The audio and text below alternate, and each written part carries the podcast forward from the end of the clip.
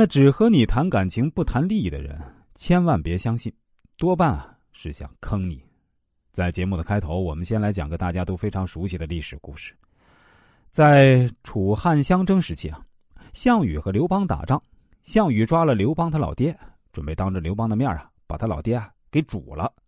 如果换成是一般人呢，很可能就是去苦苦哀求项羽，说一大堆仁义道德的话，希望项羽放过自己老爹。比如一般人可能这样说：“项羽啊，是我们两个大老爷们在打仗，跟我们的家人无关啊，你有种冲我来。”但刘邦啊，那显然不是一般人。他对项羽说：“煮吧，反正啊，咱俩是拜把子兄弟，煮好了，咱兄弟俩一起吃。”一根筋的人看到这儿都会骂刘邦小人，连自己父亲都不管，太不是人了。那聪明人就会想，也许这就是刘邦为什么胜利的原因吧。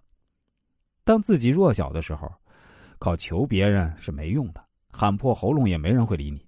只要双方实力不对等，就没有公平可言。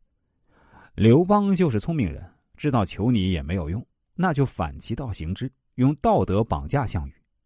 后来的结果大家也都知道了，项羽真的不敢杀，而且刘邦这样做对于稳定军心是非常重要的。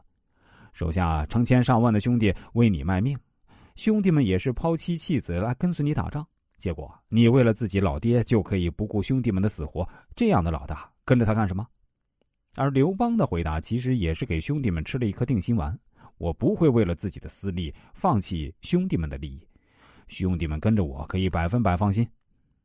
今天这两期节目啊，我再跟大家讲述一些为人处事过程中的基本原则，大家可以认为是厚黑学，也可以认为是一种处事智慧，那就看你站在什么样的角度来看待。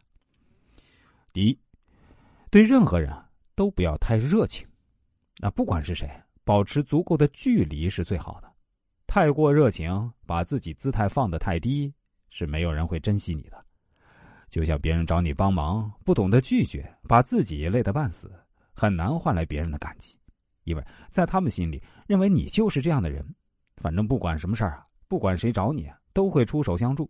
那既然如此，我为什么要感激你啊？只会把你的帮助当成是天经地义。那如果你不帮他，可能还会被反咬一口。跑来质问你，为啥你帮老王却不帮我？所以啊，与人交往的时候一定要多个心眼如果大家想要了解更多这方面的内容，其实也是可以的。您只需要关注一下我的微信公众号“国学文化大叔”就可以了。下面我再说一遍啊，我的微信公众号是“国学文化大叔”。公众号的头像是一个蓝色的太极头像，大家千万不要加错了呀。